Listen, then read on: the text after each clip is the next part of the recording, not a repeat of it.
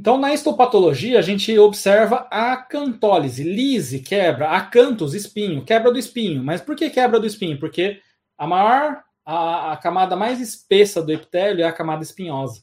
Então, por conta dessa analogia, né, do espinho com camada espinhosa, pode acontecer essa separação, essa lise das células da camada espinhosa, e essas células epiteliais estão unidas, firmemente unidas umas às outras, elas vão se separar. Isso é a acantólise.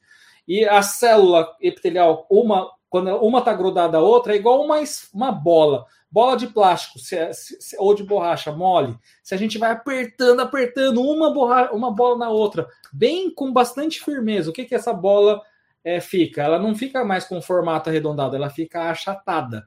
E isso acontece também com as células, as células epiteliais. Umas firmemente unidas umas às outras, elas adquirem um formato achatado. Agora, quando elas se soltam, elas voltam a ter o formato arredondado. E aí a gente chama isso de células balonizantes de Tzanck.